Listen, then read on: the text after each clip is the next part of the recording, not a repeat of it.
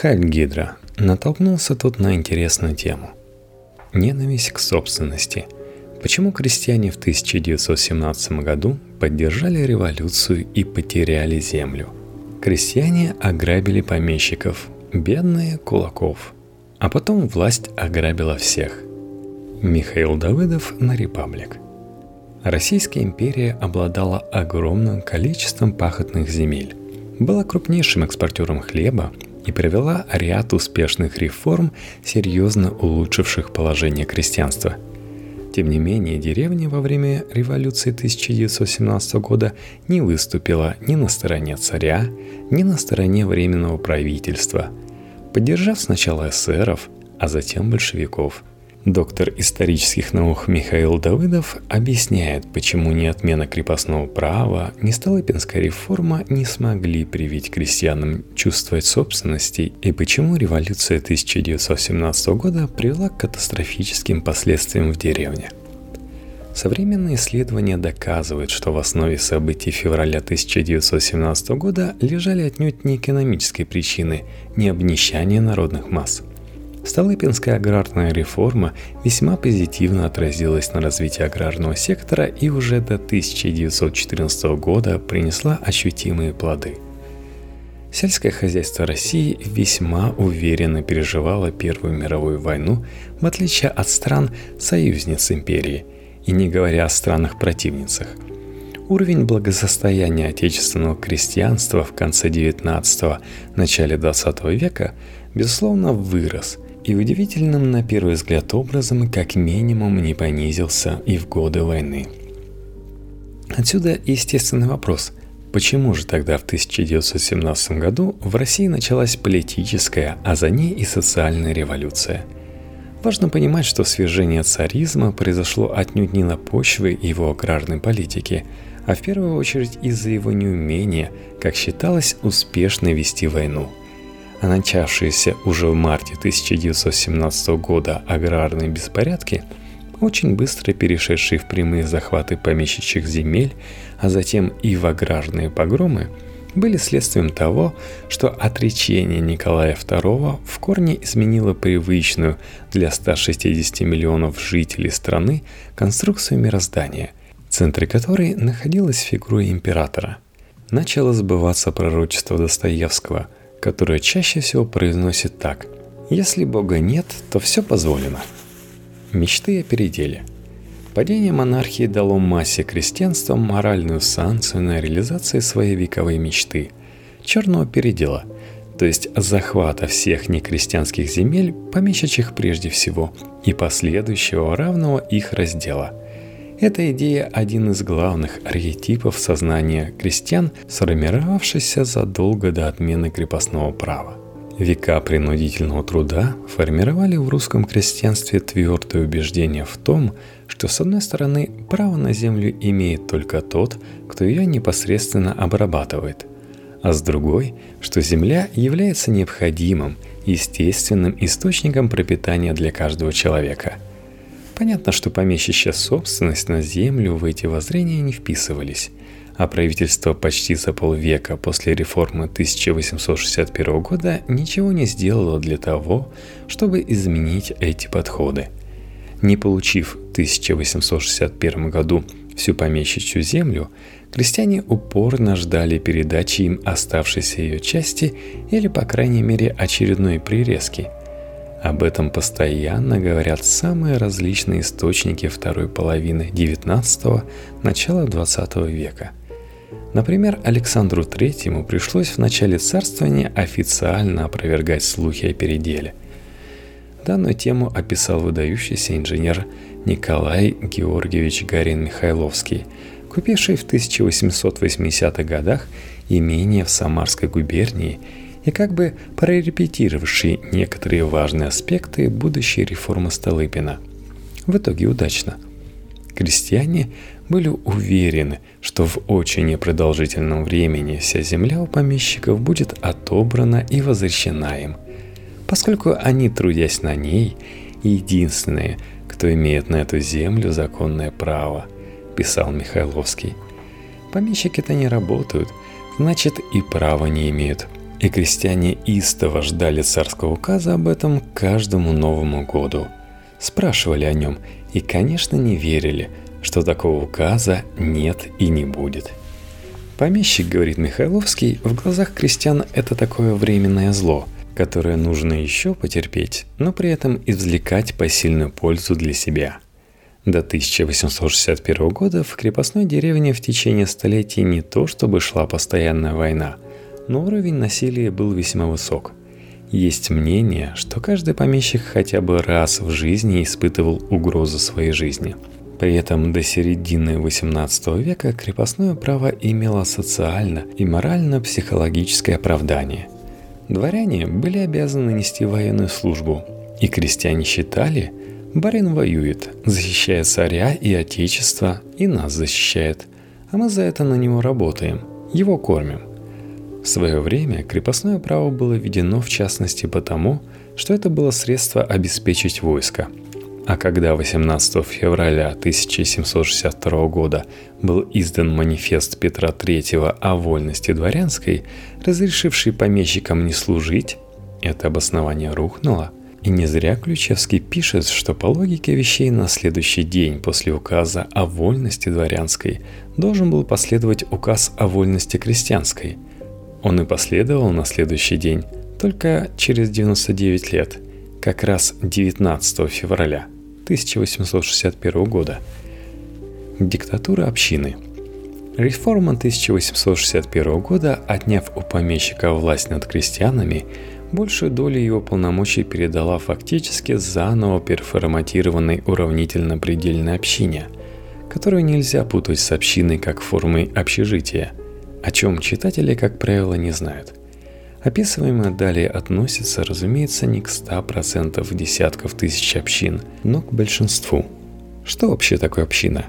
В том виде, в каком она вызывает умиление у дореволюционных народников, то есть община – в которой происходили периодические поравнения, переделы земли между ее участниками, это абсолютный продукт податной реформы Петра.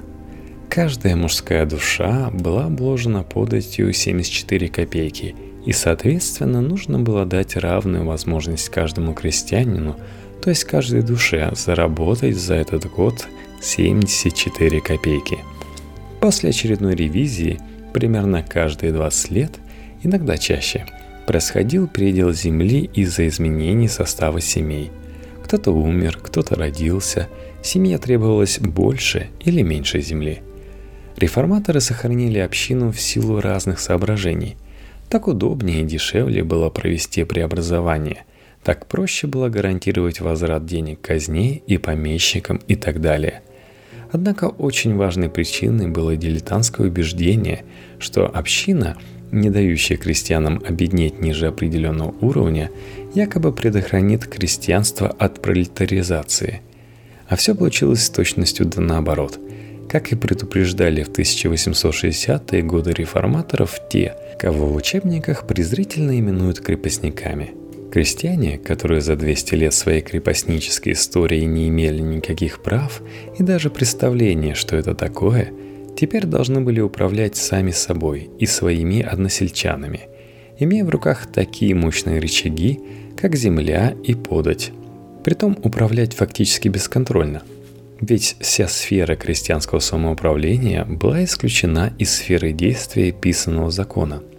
Все решения на сходах и в волосных судах принимались исходя из обычая – Реформы общину и переделы земли в частности курировал помещик или его управляющий.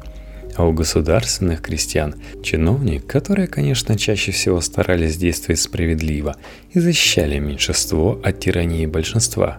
Давайте не будем принимать во внимание исключения. А в результате реформы 1861 года был создан монстр, не имевший аналогов среди органов самоуправления той эпохи – Связанная круговой порукой община стала собственником земли, которую крестьяне получили по реформе. Она ее делила между дворами, между семьями, она производила раскладку налогов, она собирала недоимки и имела право применять весь спектр репрессий в отношении неисправных плательщиков, вплоть до лишения их наделов, то есть превращения их в пролетариев. Миллионы крестьянских дворов вели хозяйство, не имея устойчивых прав владения и пользования обрабатываемой землей, и завися в этом отношении от общины, которая в любое время могла изменить размер и местоположение владения. Отдельные хозяева не имели законных или законно осуществимых прав распоряжения над отдельной землей, судебной защиты своих имущественных прав и обязательств. Как неустойчивость владения влияла на количество и качество крестьянского труда, думаю, вполне понятно. Положение крестьян в уравнительно-передельной общине напоминало положение жильца в общежитии. Кто будет делать евроремонт в комнате, зная, что скоро в ней будет жить другой человек? От воли общины зависела вся жизнь крестьянина. Она могла признать действительное завещание крестьянина, а могла и не признать могла узаконить продажу или сдачу в аренду крестьянской земли, а могла и отказать. От нее зависел раздел семьи. Она давала или не давала разрешение на получение паспорта. Вот вам уже обрыдла деревенская жизнь, и вы решили плюнуть на всех и уехали в город. Тогда вам лучше сразу уезжать в Австралию, потому что из Петербурга вас вытребуют через полицию обратно – Община могла за долги не только налагать взыскание на движимость и недвижимость недоимщиков, но и отбирать его на дел, пороть, отдавать его в принудительные работы и даже ссылать в Сибирь. При этом отказаться от надела и выйти из общины было очень сложно. Очень важно, повторюсь, то, что община принимала все эти решения, основываясь не на написанном праве, а на обычае – Главный изъян реформ был в том, что они создали для крестьян отдельный материк, абсолютно вне правового поля. Тем самым реформа исковеркала психику десятков миллионов людей. Потерянные полвека. Столыпинская реформа, которая начала готовиться еще до революции 1905 года, уравнявшая крестьян в правах с остальным населением, предоставившая им право собственности на землю, начала демонтаж общины – но достаточно ограниченный. Когда читаешь иных критиков реформы, думаешь, что они явно путают эту реформу с раскулачиванием и коллективизацией. Столыпинская реформа действительно реально начала менять положение крестьянства и улучшать благосостояние десятков миллионов крестьян, чему есть множество свидетельств. Только число членов кредитных кооперативов за 1905-1915 годы выросло с 740 тысяч до более 10 миллионов. От Столыпинской реформы неотделим промышленный подъем 1909-1913 годов, уход людей из деревни и ускорение урбанизации – кстати, семьи двух генсеков ЦК КПСС Хрущева и Брежнева – это семьи, вырванные из деревни именно ее модернизацией. Но 1917 год воочию показал результаты политики правительства, вследствие которой крестьянам не были привиты элементарные понятия о собственности, о законности вообще. Что в этом плане за несколько лет могла сделать реформа Столыпина – если бы за полвека после реформы 1861 года в этом направлении были предприняты какие-то усилия, возможно, ситуации 1917 можно было бы избежать. Люди, которые не имеют своей собственности, никогда не будут ценить чужую. И отречение Николая II санкционировало все дальнейшее разнуздание системы. Это была первая и совершенно понятная реакция крестьян на это событие – После 2 марта люди проснулись в другом мире. Как крестьяне могли воспринять крушение обычного правопорядка? Вот они и стали осуществлять свои мечты. А временное правительство, по крайней мере в первое время, естественно, с одной стороны растерялось, а с другой разжигало аппетиты, создав земельный комитет, где заправляли эсеры. Взять и поделить. С июля 1917 года эсеры во главе с лидером партии, назначенным министром земледелия Виктором Черновым, взяли в свои руки решение аграрного вопроса. Они, как последователи народников, были убеждены в том, что русский крестьянин – социалист по природе, как завещали Герцен и Чернышевский, что русский народ осуществит на земле социалистический рай – в периодических переделах Земли они видели проявление чувства равенства и социалистических настроений у крестьянства. Программа эсеров воспроизводила уже известные нам средневековые представления крестьян на Земле. Эсеры тоже считали, что земля – это дар природы. Собственность на нее не может иметь никто, включая государство. Но зато каждый человек может использовать эту ничейную землю на равных основаниях. И государство должно обеспечить это естественное право. Поэтому после революции вся земля, включая поместья, должна быть социализирована, стать народным достоянием и распределена между жителями России на началах равного индивидуального пользования. Крестьяне, конечно, слово «социализация» не понимали, но разрешение на захват имений услышали – но дорвавшись до возможности воплотить свои утопические идеи в жизнь, эсеры увидели, что это совсем не так просто. В частности, выяснилось, что для реализации уравнительного наделения землей потребуется переселение 25 миллионов человек из малоземельных губерний в многоземельные. Тут эсеры несколько притихли и начали призывать крестьян подождать до созыва учредительного собрания. А крестьяне ждать не хотели – в итоге, как сказал один умный современник, появление запоздавших остатков государственного смысла стоило эсерам их влияния в деревне. А побили их собственным же оружием большевики, которые теперь стали кричать на каждом углу об измене эсеров, о том, что они в союзе с капиталистами затягивают аграрную реформу. И надо создавать диктатуру пролетариата и беднейшего крестьянства – еще в мае на первый Всероссийский съезд крестьянских депутатов были привезены 242 наказа о земле. Все партии просили делегатов потерпеть до учредительного собрания. Один только Ленин объявил, что эту программу может реализовать именно пролетариат во главе с большевиками, призвав крестьян покуда захватывать помещичью землю и инвентарь. Понятно, что этот призыв был услышан дезориентированными людьми, и волна погромов стала нарастать. Именно наказы этого съезда легли в основу декрета о земле 26 октября 1917 года. В нем говорится, что частная собственность на землю ликвидируется. Однако не нужно думать, что, как всех нас учили в школе, речь идет только о собственности помещиков.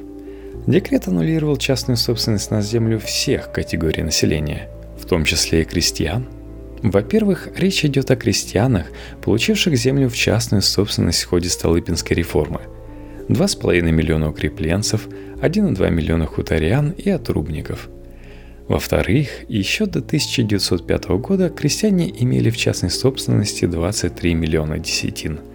А после реформы они купили у крестьянского банка или через него в складчину еще 10 миллионов десятин – это примерно территория Болгарии. То есть все они копили деньги на эту землю, покупали ее впустую. Во-вторых, согласно закону 1910 года, миллионы крестьян в непеределявшихся общинах стали собственниками своей земли и де-факто могли реализовывать свое право, когда им заблагорассудится. Своей собственности лишились и они. Но это и не все. Запоздалое понимание. Ведь все 123,6 миллионов десятин надельной крестьянской земли на 1 января 1907 года были выкуплены у помещиков. Да, большая часть земли оставалась в общине, и ею пользовались на общинном праве. Но потенциально эта земля уже была частной крестьянской собственностью. Нам как-то не сразу приходит в голову, что декрет о земле – просто-напросто уничтожила результаты всей выкупной операции по реформе 1861 года. Оказалось, что три поколения крестьян выкупали землю у помещиков, нередко с большим напряжением, напрасно. Да, множество крестьян в 1906-1916 годах были против частной собственности и боролись со Столыпинской аграрной реформой – но это отнюдь не означало, что с течением времени они не изменили бы свою позицию. Например, вернувшись с фронта после знакомства с хозяйством австро-венгерских или румынских крестьян. Это не означало также, что их дети принимали на себя моральное обязательство отвергать частную собственность. Теперь этот путь был закрыт. Только потому, что кучка в сравнении с численностью населения страны недоучек мечтала о мировой революции – Конечно, масса крестьян в силу ряда причин и прежде всего низкой правовой культуры не осознавала всего этого. Позже они вникли в эту проблему предметно. Поможет и продовольственная диктатура, и продразверстка, и страшная гражданская война, закончившаяся голодом 1921-22 годов с пятью с половиной миллионов жертв. Начавшийся черный передел коснулся земель многих хозяйственных, зажиточных крестьян, которые сами немедленно стали объектом дележа. В стране насчитывалось порядка 15 тысяч властей, и каждая волость в этом плане была маленьким самостийным государством – то есть все зависело от конкретных, реальных местных условий в деревне А, Б, В, Г, Д и так далее. Где-то грабили и самих хуторян, и, используя привычный термин, раскулачивали наравне с помещиками. Где-то хуторяне сами в этом участвовали, а где-то противились, потому что вслед за этим розовым периодом первых месяцев черного передела последовал период отрезвления. Большевикам был нужен хлеб в городах, а крестьяне его даром отдавать не собирались – и с лета 1918 года началась продовольственная диктатура. Ответ на гипотетический вопрос, почему же в деревне в 1917 году произошло то, что произошло, несмотря на успешные реформы и рост благосостояния крестьянства, таков. Народ не выдержал испытания возможностью безнаказанного мародерства. А часто ли представители Homo sapiens его выдерживают? Резюмируя, получается, сначала все крестьяне ограбили всех помещиков – а потом бедные и средние ограбили, используя советскую терминологию, кулаков, а местами средних. А потом советская власть в конце 1920-х, начале 1930-х ограбила всех. Вот вехи решения аграрного вопроса в России вкратце.